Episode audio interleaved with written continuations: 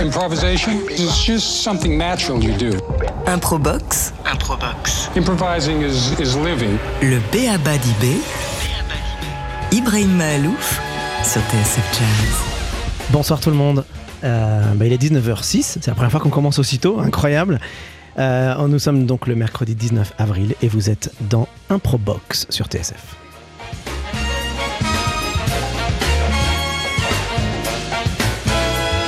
Alors, euh, comme chaque troisième mercredi du mois, j'ai l'immense privilège de recevoir dans Improbox des personnes que j'aime, que j'apprécie, et avec qui nous allons échanger un peu, pour à peu près un peu moins d'une heure. euh, autour du thème de l'improvisation, essentiellement. On parle pas que de ça, mais on parle quand même beaucoup d'improvisation. Et ce soir, nous avons l'honneur de recevoir une autrice incontournable, euh, au-delà du prix Goncourt, des prix Goncourt, concours, concours lycéen. Euh, vous êtes une femme engagée, très engagée. On va, on va parler de, de tout ça. Bienvenue à vous, Leila Slimani. Merci. Merci d'avoir accepté cette invitation. Vous êtes souvent invitée dans des émissions musicales ou, ou pas forcément? Ça m'arrive, ça m'arrive. Je n'accepte pas toujours, donc vous êtes Ça- privilégié. J'ai dit oui pour celle-là. Bon, bah, très bien. Alors, c'est quoi? On va commencer tout de suite en musique. Et notre euh, invité euh, sur le plateau de musique, c'est un personnage euh, que j'aime particulièrement, qui, euh, qui vient d'une très grande famille de musiciens. Euh, ce musicien s'appelle Léo Sidran. C'est un multi-instrumentiste, à la fois euh, tête chercheuse, euh, à la fois. oui, vrai chercheur. il, essaye beaucoup, beaucoup de choses. Puis en même temps, bah, il a une vraie reconnaissance des Grammy, des Oscars, des plein, plein de choses voilà, qui, qui nous font rêver quand on est un musicien français. Et puis en plus de ça, il m'a, lui-même reçu il y, a quelques, il y a quelques mois dans une émission qu'il présente à, à la radio américaine. C'est un vrai, vrai plaisir de vous recevoir ici. Léo Sidran, qui sera à la voix et à la guitare, accompagné par Paul Sani au piano. Euh, Max Darmon à la basse, Romain Bouige à la batterie, et puis il nous joue euh, pour commencer cette émission What's Trending, qui est ben, le titre éponyme de son nouvel album qui est sorti un peu moins d'un mois.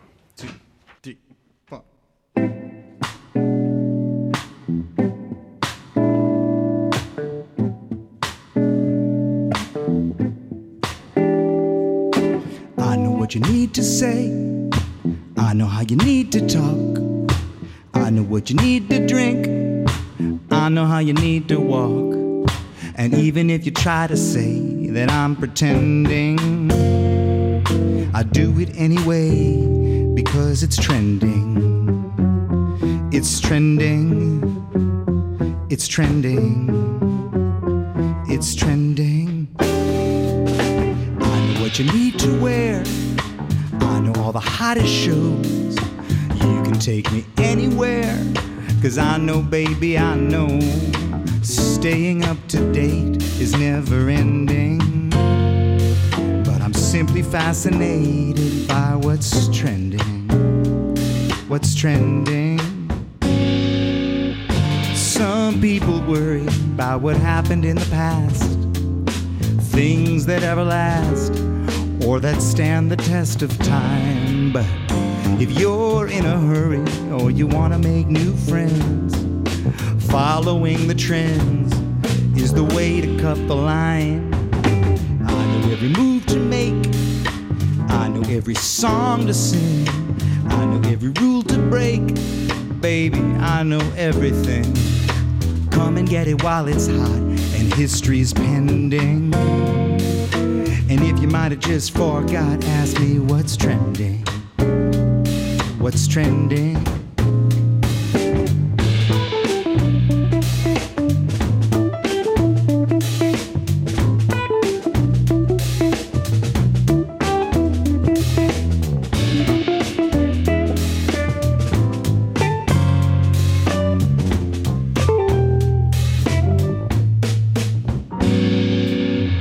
Some people worry about what happened in the past, things that ever last, or that stand the test of time. But say, if you're in a hurry or you want to make new friends, following the trends is the way to cut the line. I know where you got your hat, I know what you should have paid, I know what you think of that. I know what you probably made. Ask me what's trending. What's trending? You can ask me what's trending. What's trending? Gone ask me what's trending. What's trending? You can ask me, you can ask me, you can ask me, you can ask me, you can ask me. I know where you got your hat. I know what you probably paid. I know what you think of that. I know what you should have made. You can ask me what's trending. What's trending? You can ask me what's trending. What's trending?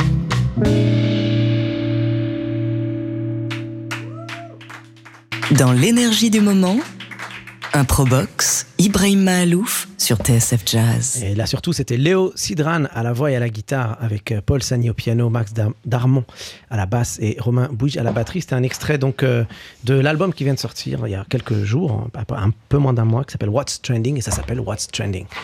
Leila Slimani, je suis très très très heureux de vous recevoir. Euh, avant, enfin quand j'ai fait la petite présentation euh, vous concernant au début de cette émission, j'ai dit que vous étiez une euh, personne qui était très engagée.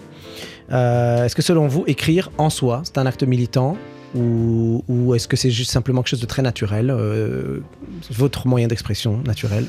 Je ne sais pas si c'est un acte militant. Je crois que chaque écrivain choisit d'écrire comme, comme il a envie de, le faire. Ça peut être un acte très engagé. On peut écrire pour euh, changer le monde ou parce qu'on pense qu'on a la possibilité de changer le monde avec des livres. On peut écrire juste pour procurer une émotion. On peut écrire parce qu'on est enfermé dans sa chambre et que on regarde des fleurs et des oiseaux et qu'on pense que c'est joli de décrire des fleurs et des oiseaux. Donc, euh, je crois que ce qui définit un écrivain, c'est d'être quelqu'un de libre. Il n'y a pas de il faut. L'écriture n'est jamais définie à l'avance. On en fait ce qu'on veut. C'est notre instrument. Et avec cet instrument, on fait ce qu'on a envie. Vous avez commencé à écrire à quel âge? Moi, j'ai toujours écrit. J'ai toujours écrit euh, des petites histoires. J'ai écrit beaucoup de, beaucoup de lettres. J'aimais beaucoup écrire des lettres quand j'étais petite et puis ensuite quand j'étais adolescente. Je pense qu'il y a beaucoup de, beaucoup de garçons qui doivent avoir des lettres de moi qui traînent euh, quelque part. Voilà, donc j'ai la terreur qu'un jour elles, elles ressortent. Euh, Ça voilà, doit donc valoir une fortune aujourd'hui, une lettre. je de- sais pas, mais en tout cas, ils m'ont jamais répondu, donc je suis extrêmement, extrêmement vexée. Euh, voilà, j'ai écrit beaucoup de lettres, beaucoup de, beaucoup de nouvelles, de choses comme ça. Puis, au début, on n'a pas beaucoup de, de souffle, donc j'écrivais des choses assez courtes. J'avais des idées immenses, mais que, qui finalement donnaient 10 pages ou 15 pages. Et en fait, c'est comme un muscle, l'écriture. Au fur et à mesure, on gagne, euh, voilà, on gagne en endurance, on gagne en souffle, et puis euh, ça s'étoffait de, de plus en plus. Et puis, j'ai pu commencer à écrire des romans vers l'âge de ouais, 25-30 ans. Et vous écrivez encore des lettres? Depuis le prix Goncourt, est-ce que vous avez continué à écrire des lettres? Ouais, mais je fais On un peu plus attention. Moi, je fais un peu plus attention à qui je l'envoie et puis on me répond On vachement plus rapidement. Effectivement. Mais euh, plus sérieusement, qu'est-ce que ça a changé pour vous ce prix Goncourt? C'était pour le deuxième, je crois, pour votre deuxième livre, c'est ça C'est euh, dingue un, un- un concours pour un deuxième livre, un livre, c'est incroyable. Oui, c'est rare. euh, moi, je cochais pas mal de, de cas. C'était rare parce que j'étais euh, la première femme d'origine maghrébine. J'étais la première femme enceinte à le recevoir. J'étais, j'étais très jeune et tout. Est-ce que c'est pas trop dans une carrière Est-ce que c'est pas trop tôt dans une carrière de recevoir un, un prix? Est-ce qu'après ça, on se dit bon, ben, qu'est-ce qu'est-ce que je peux encore faire? C'est comme, je pas, c'est, comme recevoir, euh, euh, je sais pas, un, Grammy ou un Oscar alors qu'on on vient de tourner un livre, un, film pour la première fois, par exemple, ou qu'on a fait un premier album. On se dit, après ça, qu'est-ce que je fais? Non. Alors moi, j'ai- pas de problème avec qu'est-ce que je vais faire après, parce que j'imagine toujours plus grand et plus. C'est pas en termes de prestige ou, de prix. Moi, ce que je veux faire après, c'est écrire un meilleur roman. Donc, euh, euh, je pense qu'en littérature, comme pour tous les artistes, on a envie de faire mieux, on a envie de faire plus beau, on a envie de faire euh, plus profond, plus intéressant. Donc ça, il y a toujours cette, possibilité. Après, ce que ça m'a, apporté beaucoup de choses. Ça m'a apporté une certaine indépendance financière. Ça m'a apporté donc une liberté. Je pense qu'à la fois en tant que femme, en tant que, en tant qu'écrivaine, c'est très important. Il faut quand même savoir que la plupart des écrivains ne peuvent pas vivre de leur plume. C'est un métier avec lequel il est très difficile de, vivre économiquement et il faut le, il faut le rappeler. Donc moi, j'ai cette, cette chance, ce privilège. Ensuite, le succès, c'est pas toujours, euh, c'est pas toujours quelque chose. Enfin, c'est pas, c'est pas toujours aussi merveilleux que les gens l'imaginent, ni, la- ni le succès ni la notoriété. Le succès, ça n'a pas d'odeur, ça n'a pas de saveur. Le succès, ça vous réchauffe pas quand vous avez froid et, et ça vous console pas quand vous avez du chagrin. Le succès, c'est quelque chose de- d'évanescent, ça n'existe pas vraiment. Sauf que les gens, eux, vous imaginent parés de, de quelque chose de différent. Et puis, euh, ça rend un peu con aussi le succès, je trouve. Qu'on se met à parler quand même beaucoup de soi. Puis les gens vous posent beaucoup de questions sur vous, Sur vous. et vous finissez par penser que c'est un sujet hyper intéressant et vous posez un peu moins de questions aux autres. Donc euh, oui, ça rend un peu con et puis il faut un peu une petite période pour se réajuster et, et voilà et comprendre que ça ne ça ne vous définit pas et puis que après le succès il y a un échec et, voilà et que c'est la vie, c'est normal. Et puis quand, on vous lit, on, comprend aussi que dans votre écriture, il y a un objectif derrière. Enfin, on le sent. Euh, vous avez écrit un, un livre sur la sexualité féminine, qui est quand même un sujet assez tabou, finalement. Euh, surtout venant d'une personne qui a vécu dans le Maghreb. Euh, vous avez écrit euh, un livre sur la difficulté du rôle de la maman, du rôle de, mère et la complexité, et, c'est devenu même un film. Vous avez, vous avez écrit sur l'émancipation de la femme marocaine. Vous, avez, vous, écrivez quand même, est-ce qu'il y a un sujet, un fil rouge? Et vous sentez que c'est ce fil rouge qui est votre vecteur de créativité, qui est votre vecteur d'écriture, qui est la raison pour laquelle vous écrivez? Ouais, je crois qu'il y a deux, enfin deux ou trois sujets qui m'obsèdent, euh, mais qui sont liés entre eux. Euh, le premier, c'est évidemment le sujet de, de la liberté, euh, mais de la liberté pas au sens naïf du terme, c'est-à-dire juste de la quête de liberté. Ah, ben, j'ai envie d'être libre, mais du fait qu'en réalité, la plupart d'entre nous, nous n'avons pas envie d'être libres. Euh, en fait, on pense qu'on veut être libre, mais la plupart des gens préfèrent le confort à la liberté. La plupart des gens préfèrent la, sécurité à la, à la liberté. La liberté, très très peu de gens la, la connaissent ou en font l'expérience. Et pour les femmes qui sont élevées et conditionnées avec cette idée qu'il faut construire un petit nid chaud et douillet dans lequel elles doivent protéger les gens, se protéger elles-mêmes, parce que le monde extérieur est si dangereux, si, si plein d'insécurité. Protéger ses enfants aussi. Voilà, cette idée de la liberté, c'est pas une idée qui est valorisée dans l'éducation des, des femmes. On valorise au contraire le fait de se marier, de créer des liens, puis ensuite d'enfanter, de faire, de créer des, des racines, et puis l'idée de rester, Euh, quoi qu'il en coûte, il faut rester, il faut tenir. Donc je me pose beaucoup cette question de la, de la liberté pour les femmes, qu'est-ce que ça veut dire Et puis la question du corps, moi ce qui m'intéresse beaucoup, j'ai beaucoup beaucoup écrit sur la, sexualité parce que je m'intéresse à la question de, de la domestication. Pourquoi on n'est pas libre? Parce que les femmes sont des animaux domestiques. On nous apprend, dom- domestique ça vient de domus, la maison, on nous apprend à vivre dans la maison. Donc moi je m'interroge sur qu'est-ce qui reste en nous de, de sauvage.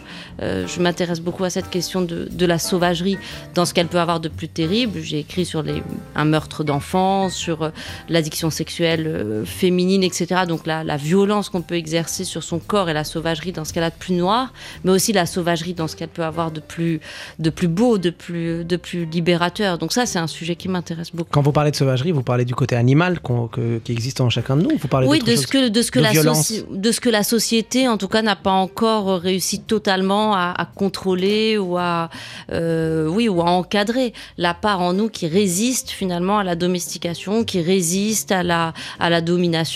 Euh, ça peut être la sauvagerie aussi eff- effectivement dans le monde animal, dans la nature. Je parle beaucoup de de la nature et ça peut être la sauvagerie effectivement dans la violence aussi qui peut s'exercer sur le corps et notamment sur le corps des femmes. Euh, Est-ce qu'il y a des choses qui... Ça, ça, ce sont des sujets qui vous révoltent en fait? C'est ça qui vous pousse à écrire? Est-ce qu'il y a d'autres sujets aussi où, sur lesquels vous pourriez écrire là bientôt, qui sont des sujets euh, qui sortiraient de ce cadre-là et qui sont d'autant plus importants selon vous aussi à traiter? Bah, je crois que j'écris toujours aussi beaucoup sur les rapports de pouvoir. Ça, c'est quelque chose qui m'intéresse. Et là encore, pas de manière manichéenne. Euh, les rapports de pouvoir entre les hommes et les femmes, entre les, euh, par exemple, dans mon livre Chanson douce, entre les employeurs et les, et les domestiques, entre les adultes et les enfants, entre les différentes générations, entre le colonisateur et le colonisé, comme je l'ai fait dans ma, dans ma trilogie. Mais ces rapports de pouvoir, ce qui m'intéresse, c'est pas de dire il y a un bon et il y a un méchant, il y a un pauvre dominé et un méchant dominateur. Les rapports de pouvoir sont toujours beaucoup plus complexes. Parce que, et c'est ce qu'écrit Franz Fanon, le dominé n'a qu'une envie, c'est de devenir dominateur lui-même. Lorsqu'il se révolte, il rêve que d'une chose, c'est finalement, quand il est humilié, il rêve souvent d'humilier lui-même. Et, ça, ça m'intéresse, cette logique dans laquelle, euh, à partir du moment où le pouvoir s'exerce sur vous, vous allez devenir vous-même parfois avide de pouvoir. Et, et c'est pas, euh, enfin, il faut pas avoir une vision naïve ou, ou candide des choses. Celui qui est dominé ne devient pas gentil. Il faut se méfier des gens humiliés. Les gens humiliés deviennent souvent très très violents et très et très durs. Donc Ouais, je m'intéresse de... voilà, de haine et de, et de aussi. volonté de, de vengeance. Donc mon prochain livre, voilà, sera beaucoup là-dessus aussi et sur l'expérience de ce que c'était, par exemple, de vivre dans un pays postcolonial dans les années 80 où par exemple moi j'ai grandi dans une fascination, j'ai grandi à Rabat au Maroc dans une très grande fascination pour l'Occident, pour pour l'Europe, avec cette idée que nous on était nuls, que nous on était moches, que nous on était sous-développés, que que finalement le, but dans la vie c'était de ressembler à une grande blonde avec des dents euh, larges et blanches et, des cheveux raides, et que finalement 20 ans après je me dis bon ce rêve-là, qu'est-ce qui m'a fait perdre comme temps, quoi? Et, c'est quand même très très triste qu'on nous ait élevés dans cette dans cette vision-là et une forme de haine de, de soi qui était terrible. Euh, J'avais envie voilà, d'échanger un peu avec vous pour, pour, pour papoter de ça. Le, le, sujet de ce, de ce, programme, qui est donc l'improvisation, va nous amener dans la deuxième partie de l'émission, dans quelques secondes, à parler de, de, plus de, de, la créativité. Et, un but caché, moi aussi, derrière cette émission, c'est à la fin de vous faire, de, vous encourager à créer quelque chose. Et, il va y avoir une rencontre entre vous et, et notre invité, Léo Sidran. Vous allez voir, j'en dis pas plus, mais c'est un peu l'objectif de cette émission. On se retrouve dans quelques secondes pour, pour parler de, de créativité, mais j'ai juste une dernière petite question et ensuite on, lance la petite pause obligatoire. Est-ce que selon vous, il y a encore euh, suffisamment de bienveillance dans ce monde? Ouais, bien sûr, oui, oui, il y en a encore. C'est peut-être que c'est juste que c'est pas très intéressant pour les médias et pour les réseaux sociaux. La bienveillance, ça fait pas de buzz. La bienveillance, ça fait pas de bruit. De toute façon, la bonté ne fait pas de bruit. La bonté est, silencieuse c'est pour ça qu'elle est particulièrement touchante et belle. Il y a un, texte magnifique de Vassili Grossman dans un livre qui s'appelle Vie et destin où il parle de la petite bonté et où il raconte pendant le siège de Stalingrad ce que c'est qu'une mère qui se prive d'un morceau de pain pour le donner à, à un enfant, ce que c'est qu'un un homme qui va aller traverser la rue pour aider une petite vieille qui est sous, sous les décombres. La petite bonté, elle ne fait pas de bruit, elle ne fera jamais la une des médias, mais ça ne veut pas dire qu'elle n'existe pas. C'est pour ça que vous êtes avec nous, entre autres. C'est parce que je, je, sens cette bienveillance. On se retrouve tout de suite pour parler d'improvisation. Improbox. Donc l'idée, c'est vraiment de faire de l'improvisation aussi pour s'amuser. Le B.A.B.A. d'IB. Non mais ça te permet d'inventer, ça développe l'esprit d'inventivité. Ibrahim Malouf sur TSF Jazz. Nous sommes avec euh, Leila Slimani qui nous fait l'honneur et le plaisir euh, d'être avec nous pour euh, bah, jusqu'à jusqu'à 20h et puis pour à la fois discuter, on a, fait un peu connaissance sur peut-être d'autres sujets que ceux que moi j'ai l'habitude d'aborder dans, cette émission, mais là on est en deuxième partie. En deuxième partie, on parle de créativité, d'improvisation. Euh, moi, il y a un mot, il y a un mot qui m'a qui m'a fait plaisir en, en lisant un peu vos interviews. C'est c'est le mot que vous avez utilisé quelques fois, qui est le mot magie. Euh, et puis vous racontez que finalement il y a quelque chose de presque automatique, assez magique dans votre manière d'écrire. Euh, je ne sais, pas si vous associez ça à une forme d'écriture automatique, mais il y a quelque chose qui ressemble un peu à ça. Est-ce que vous pouvez développer pour qu'on comprenne un peu comment cette magie opère chez vous? Je crois que cette magie, je pourrais aussi euh, utiliser le mot de, de transe. Euh, par moment, quand on écrit, on est dans une sorte de transe. Et ça, je pense que tous les artistes peuvent comprendre ça. C'est des moments en fait de concentration qui sont tellement intenses qu'on perd à la fois la notion du temps, on perd même le sens de l'espace. On ne sait plus, on n'est plus tout à fait dans l'endroit où on est, c'est-à-dire son bureau. On est dans un autre lieu qui est le lieu qu'on qu est en train de décrire, ou bien le lieu où se trouvent les, les personnages. Donc, c'est quelque chose d'assez paradoxal parce que c'est à la fois une forme d'irréalisation d'un coup on n'est plus vraiment dans, la réalité et en même temps on se réalise totalement. On, a l'impression vraiment de réussir enfin à, exprimer quelque chose qu'on a au plus profond de soi, à exprimer une, une vérité, euh, une vérité totale. Donc euh, ces moments-là, oui, viennent en général d'une très très très forte concentration et d'une très forte solitude. Moi j'ai besoin d'une très grande solitude pour écrire. Donc ça m'arrive souvent de m'isoler pendant plusieurs jours dans une maison très très reculée où j'ai pas internet, où euh, je reste en pyjama pendant 7 jours où je mange directement dans la casserole. Je fume beaucoup de cigarettes, je bois pas mal de vin. Euh, on rappelle qu'il ne faut pas. Euh, oui, il ne faut pas faire tout ça en même temps. Bon. Je vais pas me faire taper sur les doigts. Voilà, si on veut écrire des romans où on tue des enfants au début, vaut mieux faire un peu ça quand même, hein, parce que sinon euh, c'est un peu compliqué. Donc, euh, donc voilà, c'est pas très grave. Et voilà, et ces moments-là, j'adore parce qu'au bout d'un moment, je perds complètement le, je perds complètement le, le, fil. Je suis, je suis plus moi, je suis plus Leila Slimani. Je vis avec mes personnages. Je parle, je parle toute seule, je parle à, à voix haute, et puis je me mets à imaginer vraiment la, la, scène. Elle est devant moi et je me contente de la décrire. C'est des moments que j'adore. Où, ouais, d'une certaine façon, à la fois je me perds et puis je me retrouve profondément. Sauf dans votre euh, quatrième livre, je crois, Le parfum des, des fleurs, fleurs, la, la nuit. nuit ouais où là vous êtes beaucoup plus autobiographique, vous parlez également du drame de la vie de votre père, et, euh, et, et, et là c'est plus les autres, là c'est vous. Est-ce que, est que pour écrire un livre comme celui-ci, là aussi on s'isole de la même manière, là aussi on cherche à recevoir les idées, ou est-ce que là c'est justement, est-ce que c'est pas quelque chose qui est beaucoup plus dans les triples qui ressort? Euh, c'est à peu près le même processus. Alors ce livre, Le parfum des fleurs la nuit, je l'ai écrit dans un contexte un peu particulier parce que j'ai été enfermée pendant une, pendant une nuit dans, Mmh, un, dans un musée. Mmh. Voilà, et donc euh, étant toute seule dans ce musée avec euh, ces objets qui me rappelaient beaucoup des fantômes du, du passé, en particulier une œuvre d'un d'un- d'un artiste d'ailleurs marocain qui s'appelle Hicham Berada, qui est une œuvre qui s'appelle Masque al-Arabi, donc le galant de nuit. Cette odeur qui m'a rappelé un, un arbre qu'il y avait dans mon jardin au Maroc à l'époque où voilà mon père vivait justement ce, ce drame, enfin cette tragédie euh, qu'il a, qu'il a vécue. Et, et là, c'était plus euh, quelque chose de l'ordre de la réminiscence, mais ça m'a demandé la même concentration, la même sincérité, et puis la même perte de contrôle. Il faut un peu perdre le contrôle quand on écrit. Il faut pas chercher tout le temps à imaginer. Ah ben, qu'est-ce que souvent je dis ça aux jeunes personnes qui veulent devenir écrivains, ils me disent mais, mais qu'est-ce que ma mère va penser, qu'est-ce que le lecteur va penser? Bah, quand on écrit, il faut pas penser à sa mère parce que alors là, sinon ça, je veux dire, c'est comme quand on fait l'amour, il faut pas penser à sa mère quand on écrit. La comparaison est parlante. Euh, Vous-même, quelle, est- la place de l'improvisation euh, à ce moment-là?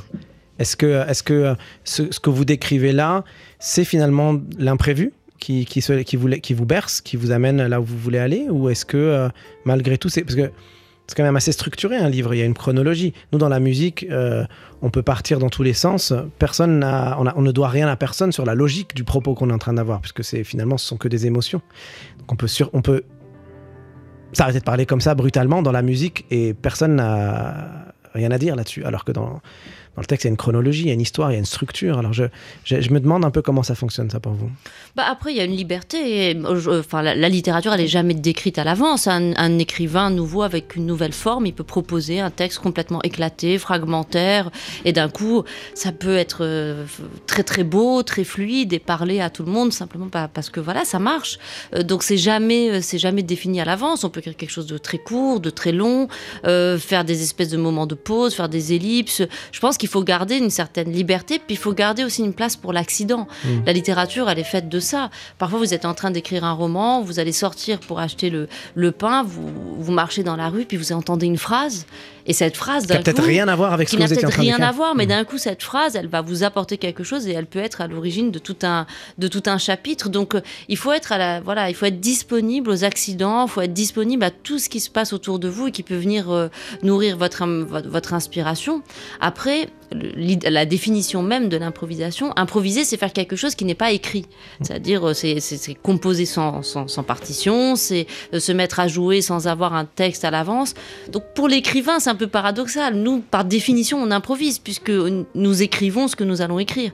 Rien n'est jamais écrit à l'avance. Donc, euh, par définition, nous sommes obligés d'improviser. On n'a jamais un texte à l'avance qu'on doit incarner ou qu'on doit adapter. Nous sommes des improviseurs, improvisateurs nés. Vous avez un petit carnet où vous notez des petites idées comme ça qui vous passent par la tête, J'aimerais vous dire oui, mais je le fais sur mon iPhone. Sur fin, oui, bon, Ouais, ça revient au même. Vous pouvez dire. C'est moche. C'est hein. plus romancé si vous dites c'est un petit carnet. Et donc, ouais, vous, ça, vous notez plein de petites idées et il y a un moment où ces idées se rejoignent, c'est ça et, ça et ça forme une mélodie et une harmonie et un morceau. Exactement. Euh, moi, j'écris de manière complètement désordonnée. Enfin, souvent, je commence par la fin, puis après un peu le début, des petits bouts comme ça, et puis ensuite, ça se, ça se rejoint, ça se compose. Il y a vraiment quelque chose de l'ordre de la, de la composition. Et la, la musicalité est assez importante. Souvent, euh, j'ai des chapitres qui commencent par une phrase qui parfois n'a pas vraiment de sens, mais simplement, elle a une, une sorte de musique, elle a un rythme. Et je sais que ce rythme sera le rythme du livre. La poésie. Ouais, il faut trouver en fait, il faut trouver le ton. Euh, chaque livre a un ton particulier, il a une couleur particulière, une tessiture particulière, une lumière particulière. Donc euh, il faut trouver ça. Et souvent, voilà, c'est juste une petite phrase euh, avec laquelle on, on commence et qui donne, euh, voilà, qui donne le, qui donne le là, on peut dire. Hmm. Voilà. Et, et, euh, est-ce que, euh, je ne sais pas si on vous pose ces questions souvent, moi on me la pose.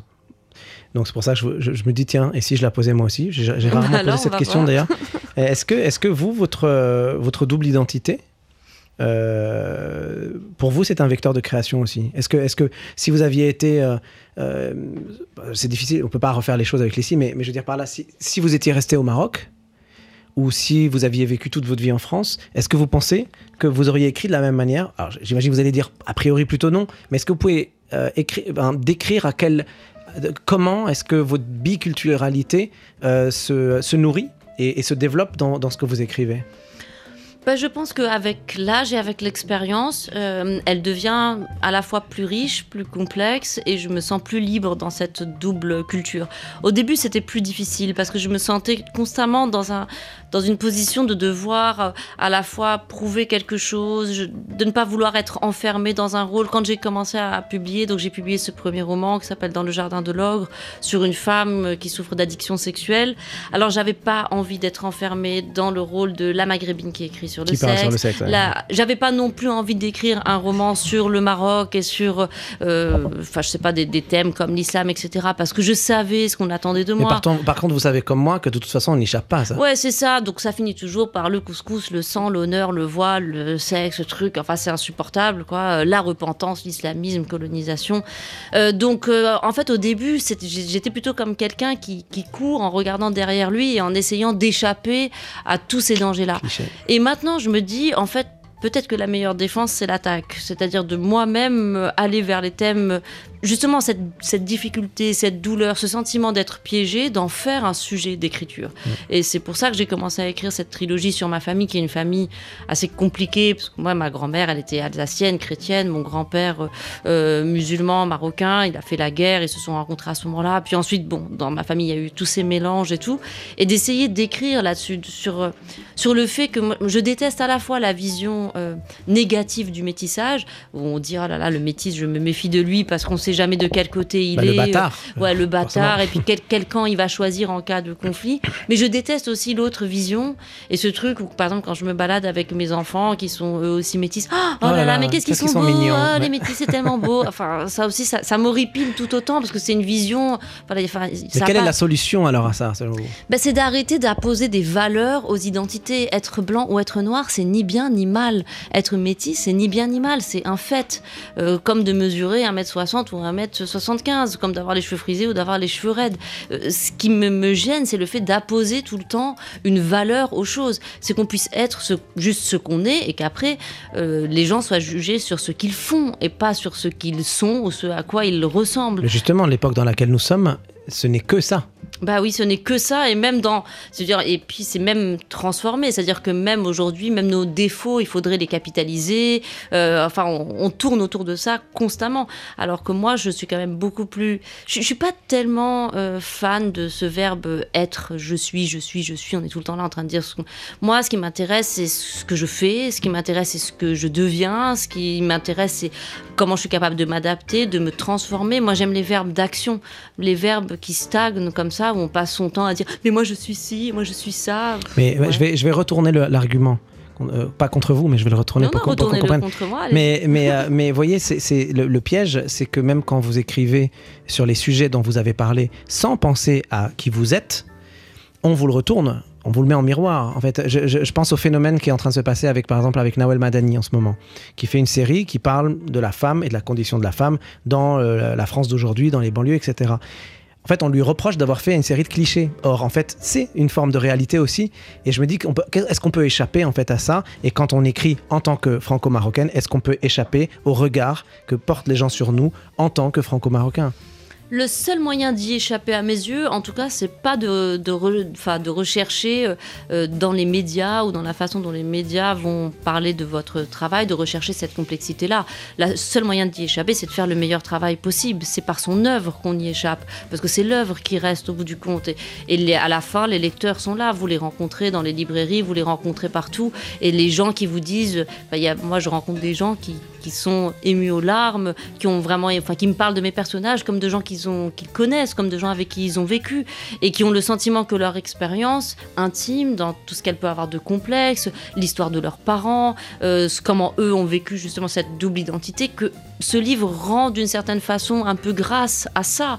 Donc moi, mon seul travail, c'est d'être la meilleure écrivaine possible. Mon travail, c'est pas d'être comprise. J'en ai rien à faire d'être comprise. Et d'ailleurs, je ne pense même pas que ce soit capable, de... enfin que ce soit possible dans la vie d'être compris par les gens. Par tout Moi, le monde en tout cas. oui, et puis je veux dire, mais même dans l'intimité, enfin moi j'adore quand les gens vous disent Oh là là, mais moi je vis avec lui depuis 20 ans, je le connais par cœur, mais personne ne connaît personne par cœur.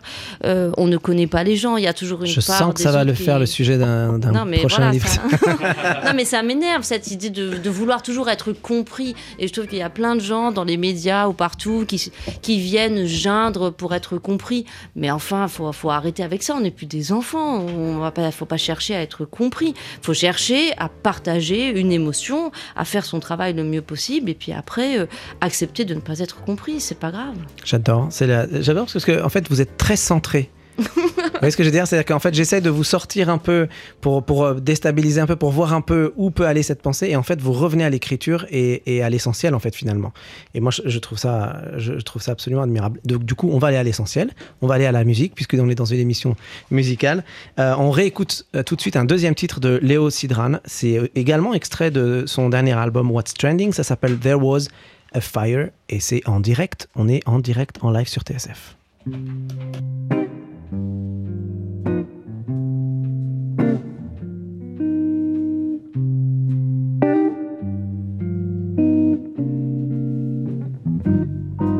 Yes, it's true. We are savage. We are animals. When I was a boy, they taught me that what separated humanity from the rest of the animal world was the opposable thumb. They said it was the thumb that separated us from the rest of the animal world because we could make tools with our thumbs, with our hands. But I don't think it was just the thumb that separated us. I think it was the awareness that we were different. The way we knew we were different is because we could ask, why are we here? The elephants never asked, the monkeys never asked, the fish never asked, the whales never asked, the birds never asked, why are we here? But we asked the question. And in order to answer that question, we started doing the thing that we continue doing until this day. We started telling stories. Anyone who has lived at a distance from who they believe they are, anyone who has lived in diaspora, anyone who has lived in exile, has known the experience of trying to connect with the other side through stories. It is the story that we tell that comes to define who we are. I understand some people may take issue with the question of being something rather than doing something, but that's fine because what we are doing is telling ourselves a story. This song is inspired by an old Jewish legend from the 17th century. And it was a story that was told to my father by a friend in Paris years ago. And he told it to me. And today I'm back in Paris to tell it back to you. Because that is what we are doing. We are telling stories.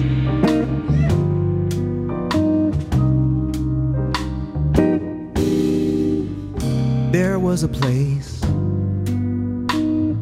deep in the woods, and there was a prayer that was prayed. There was a fire that burned for a while, and there was a vow that was made. And as the years passed, the prayer was forgotten, the fire was extinguished, but hope still remained that maybe the memory would be sufficient. That there was a fire and the people were saved.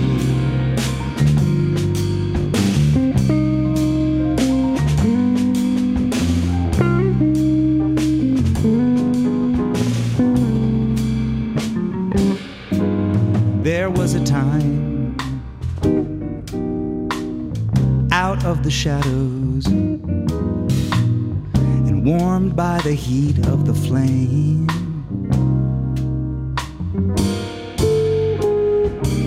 There was a story written and carried, and there was a name that was named.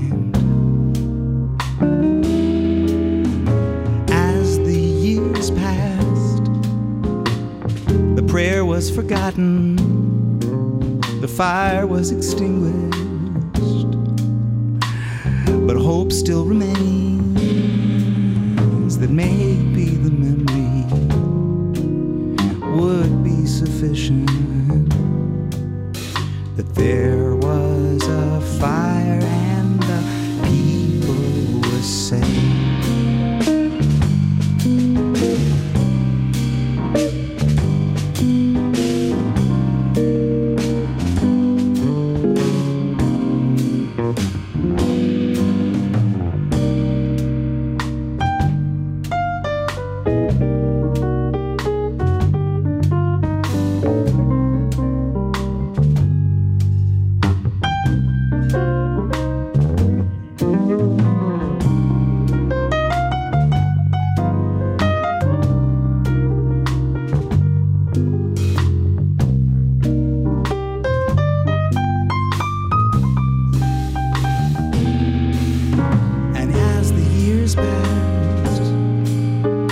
prayer was forgotten,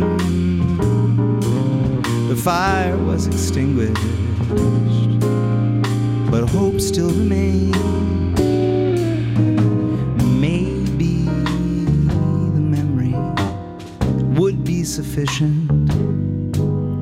That there was a fire and the people were saved.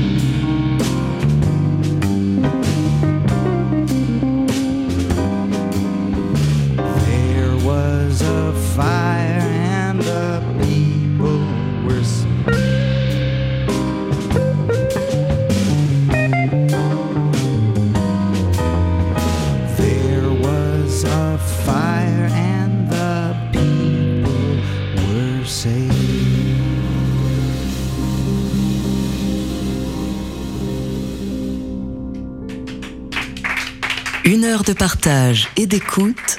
Improbox, Ibrahim Mahalouf sur TSF Jazz. Et là, en l'occurrence, Léo Sidran euh, à la voix magnifique et à la guitare, accompagné par Paul Sani au piano, Max Darmon à la basse, Romain Bouige à la batterie.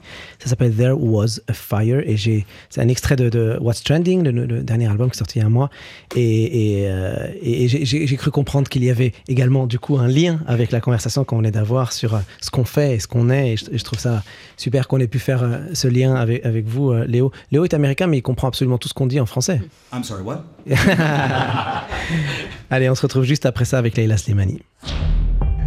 Improbox, Donc l'idée, c'est vraiment de faire de l'improvisation aussi pour s'amuser. le Béaba d'Ibé, Non mais ça te permet d'inventer, ça développe l'esprit d'inventivité. Ibrahim Mahalouf sur TSF Jazz. Et, Léo Sidran qui donc nous a accompagnés pendant toute cette émission, Leila Slimani qui est avec nous également depuis le début de cette émission. Vous allez vous croiser. Là, on est à la troisième partie de cette émission. La première, on a fait un peu connaissance euh, avec vous, Leila. Euh, deuxième partie, on a parlé d'improvisation, de créativité. Pendant ce temps-là, nous avons écouté euh, Léo Sidran et, les musiciens qui sont avec lui.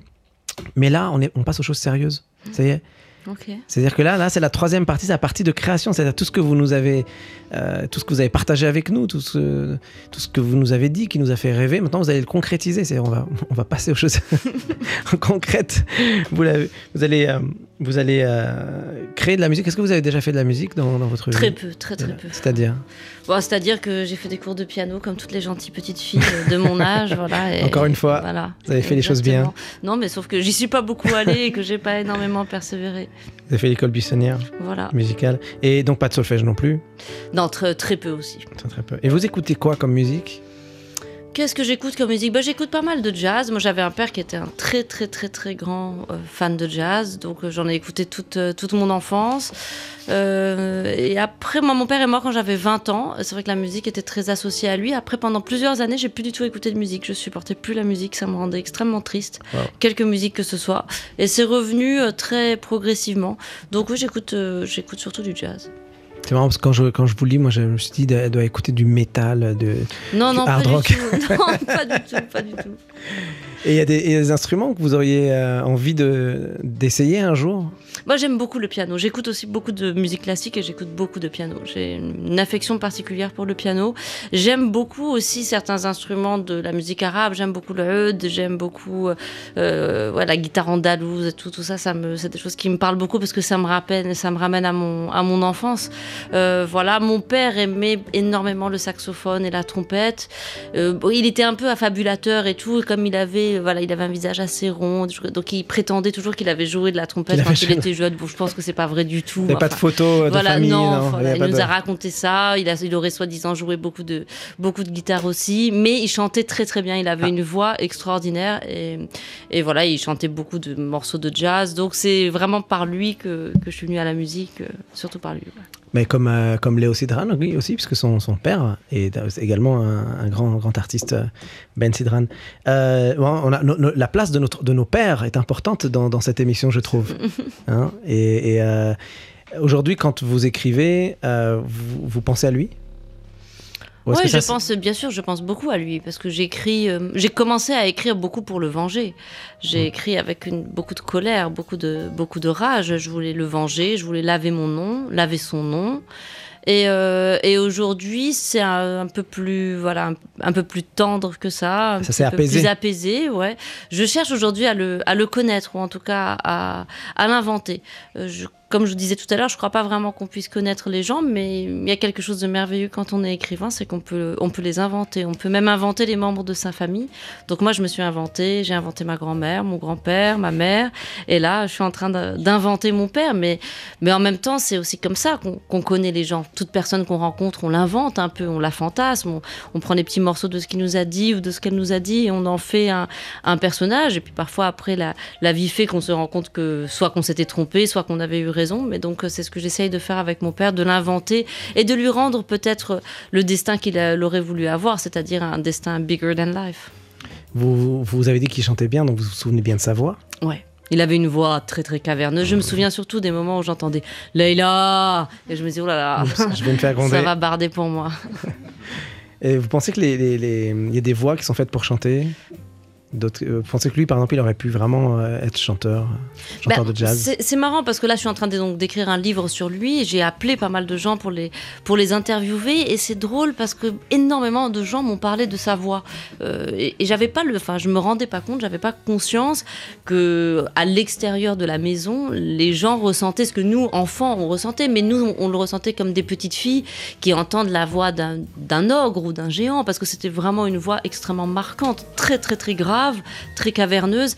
Et il y a un homme qui travaillait avec lui qui m'a dit cette voix, elle était très particulière parce que c'était une voix qui faisait fuir les hypocrites et les courtisans. Il me disait les gens qui venaient juste pour euh, blablater, une fois qu'ils entendaient sa voix, finalement fuyaient. C'était une voix comme, je l'imagine, comme une sorte de, de bourrasque, de, de tempête qui fait sortir, vous voyez, comme dans un dessin animé, quoi, qui fait sortir les gens de, de la pièce. Donc c'était une voix assez, ouais, c'était une voix assez effrayante en fait, une voix de conte de fées. C'est fou parce que j'ai tellement envie de, de vous poser plein de questions qui n'ont rien à voir avec la troisième partie normalement théorique de cette émission. J'ai juste une, une question comme ça. C'est pas grave. De toute façon, je fais ce que je veux. C'est mon émission. On est d'accord. Mais on improvise, on improvise. On improvise un peu. Mais quand on. questions personnelles, mais quand, euh, quand on a un père qui a une place aussi importante dans notre vie, euh, comment on arrive à reconstruire une relation avec, un, avec, avec les hommes en général? Pas, pas un homme forcément pas un homme forcément dans le cadre d'un couple, mais, mais le, le rapport qu'on entretient avec les hommes quand on a mis la barre aussi haut. Bah, honnêtement, je vais vous, enfin, si je vous répondais, je vous répondrais que des mensonges parce que je vais pas vous raconter la vérité. La vérité, elle est tellement, tellement complexe et bizarre que je peux pas vous la raconter ou je peux pas la raconter dans un média. Elle est trop intime. Donc, je peux vous inventer une petite histoire pour vous dire que ça se passe Là très aussi, bien vous allez et inventer. tout et tout. Mais ça n'a pas d'intérêt. Cette vérité-là, elle n'appartient qu'à moi et aux hommes que j'ai rencontrés. Et c'est marrant parce que euh, finalement, il y, a- il y a comme des leitmotifs dans, dans, dans ce qu'on se dit et il y a un rythme. Euh, est-ce que quand on écrit, euh, au-delà de- de- du rythme dont vous parliez tout à l'heure, des mots, est-ce qu'il y a un cycle dans votre écriture? Est-ce que vous pensez que dans 10 ans, dans 15 ans, dans 20 ans, votre manière d'écrire, elle aura une forme de, de rythme euh, qui sera différent, le même Comment bien vous sûr, bien sûr, parce que l'écriture c'est le corps, donc ça correspond à, à l'énergie que vous avez, à la pulsation Et que vous vous écrivez avez. beaucoup. Ouais, j'écris beaucoup, mais quand vous avez 20 ans ou 25 ans, vous écrivez avec euh, la fougue de vos 20 ans ou de 20 vos 25 ans, avec euh, parfois un peu de précipitation, avec un, un rythme très très rapide. Vous êtes haletant, vous voulez beaucoup de choses, vous avez un appétit euh, démesuré. Et puis plus le temps avance et plus vous avez une manière différente de vous déplacer, de parler. Même à 40 ans, on ne participe pas à une conversation de la même manière qu'à 20 ans. On est capable de plus écouter, on est capable d'un peu plus de silence, de prendre plus son temps. On choisit mieux ses mots parce qu'on sait qu'un mot peut faire du mal, on sait qu'un mot peut heurter. On sait aussi qu'un mot peut manipuler. Euh, On a plus conscience aussi du, du pouvoir du, du langage avec le temps. Donc, euh, bien sûr, ça, ça se modifiera. Et puis, mais je pense que je serai une, une vieille tout à fait féroce. Enfin, j'espère. Vous l'êtes un peu déjà. hein. Bah, j'espère que je serai pire. J'adore, j'adore. Mais on, allez, on va pas, on va pas passer par quatre chemins. Il est, il est, il est, le- il est quand même temps de Qu'est-ce que je passer. Il est passé, au- il est temps de passer à la création. Alors, je vous explique. Dans cette émission, euh, donc qui a lieu tous les troisièmes mercredis du mois, qui s'appelle Improbox. Je rappelle à tout le monde qu'on est sur TSF Jazz. Euh, euh, les deux invités, à la fin de cette émission, se croisent Mhm. euh, dans une œuvre qu'ils vont créer en direct, ici en live. Euh, Je rappelle à tout le monde qu'on est en direct. hein. Donc si vous écoutez là maintenant TSF, ben, sachez que c'est pas un truc qui est enregistré. Là, on est en train, en train de parler dans les studios de TSF. Et donc, il n'y a pas de triche. Vous allez devoir, Leila Slimani, euh, proposer une idée musicale. Alors ça peut être vocalement, ça peut être rythmique, ça peut être... euh, j'ai vraiment envie que ce soit musical parce que j'ai l'impression qu'avec les mots, ce serait trop facile pour vous. Mais une idée, une idée qui vous sort pas comme ça. De, de, peut-être à votre père, je sais pas, une idée mélodique, imaginez-le en train de chanter, j'en sais rien. Regardez Léo Sidran a une voix extraordinaire aussi. Et, en fait, cette idée-là que vous allez nous proposer ici, maintenant, vous pouvez vous tromper et dire attendez, je recommence, etc. hein. Vous avez, vous avez le droit de considérer que ce n'est pas l'idée que vous vouliez. Mais l'idée, c'est que vous improvisez quelque chose qui dure peut-être 5 secondes, 3 secondes ou 10 ou un peu plus si vous en avez envie. Et Léo Sidran, avec les, les trois musiciens qui sont avec lui, euh, Paul Sani, Max Darmon et Romain Bouige, vont prendre cette idée. Vous allez leur donner, comme on donne un relais, ils vont prendre cette idée et la développer à partir du moment où vous avez, euh, vous avez commencé à la créer.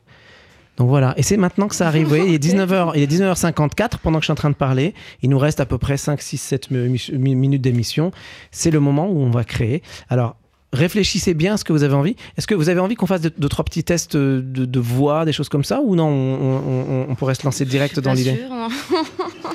C'est le moment où on regrette de n'avoir bu que de l'eau.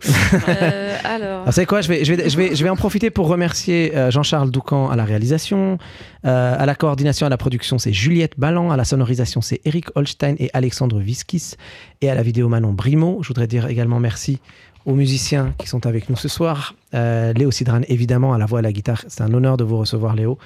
Euh, Paul Sani euh, au piano, Max Darmon à la basse et Romain Bouige à la batterie. Je voudrais vous dire merci, Leila Slimani, d'avoir été avec nous. Et je voudrais laisser du coup la place à la musique pour terminer cette émission. Et encore une fois, je rappelle à tout le monde, rien n'a été préparé. On n'a pas dit à Leila Slimani qu'il allait se passer ça maintenant. Euh, les musiciens n'ont absolument aucune idée de ce que vous allez proposer et personne n'a aucune idée de ce qui va se passer musicalement. J'ai simplement envie qu'on passe un, petit- un bon petit moment de création. Regardez, je ferme mon ordinateur. C'est terminé. C'est à vous, Leila Slimani. Bah, vous m'avez parlé de mon père. Alors, la chose à laquelle je pense, qui est un truc qui m'a toujours beaucoup marqué, c'est que quand j'étais petite, j'écoutais aussi pas mal de musique arabe. Et j'aimais bien la musique arabe des années 40, 50, la musique de Asmahan, de Oum Kaltoum, Wahab. puis ensuite, plus tard, la musique de Fayrouz. Et je trouvais qu'il y avait dans ses compositions, dans ses petits opéras, quelque chose de très jazz, de très moderne, en fait. Et que qu'on valorisait pas du tout. Enfin, nous, à notre époque, moi, je me rappelle les gens, il fallait écouter que de la musique occidentale, musique arabe, c'était pas cool et tout. Et euh, ça, c'est quelque chose que j'aimerais entendre créer ce mélange, ou en tout cas ce qu'il y a de jazzy dans la musique arabe. J'adore parce que les, les gars derrière, là, ils sont en train de se regarder en se disant Non, Ouais, on adore l'idée, mais comment pas. on va faire ça? Non, mais il y a, je sais pas, il y a un morceau d'Asmahan que j'adore, c'est bam. Alors, sauf que, sauf que ça, c'est elle qui Voilà, le chantait. elle Sauf qui que maintenant, chante. maintenant, ce qu'on veut, c'est que vous mais c'est inventiez. pour dire voilà ce que Ouais. ça évoque pour moi de et là-dedans il y a- il y, a quelque chose en fait de très jazzy dans la façon dont c'est Mm. composé derrière donc voilà, c'est le truc que ça m'évoque c'est ça d'accord. mélange et même dans la musique marocaine même dans la musique gnawa Mm. c'est des c'est des rythmes comme ça très Regardez, ils sont en train de commencer à partir. Ils partent vite, hein, ils partent vite. Allez-y, allez-y, allez-y. Bien sûr, il y a le. Ouais, c'est ça, c'est la, percussion en fait aussi qui est très très ouais. importante, qui est dans le truc africain. Bon, moi, je crois qu'ils ont, je crois, je crois qu'ils ont pris l'idée. Ça y est, ils ont pris l'idée.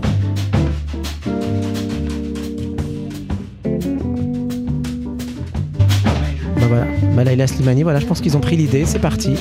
Je vous souhaite une bonne soirée à tous. Bah oui, on l'entend, on l'entend, on l'entend. C'est parti. Allez, un Pro Box, c'est maintenant. C'est parti.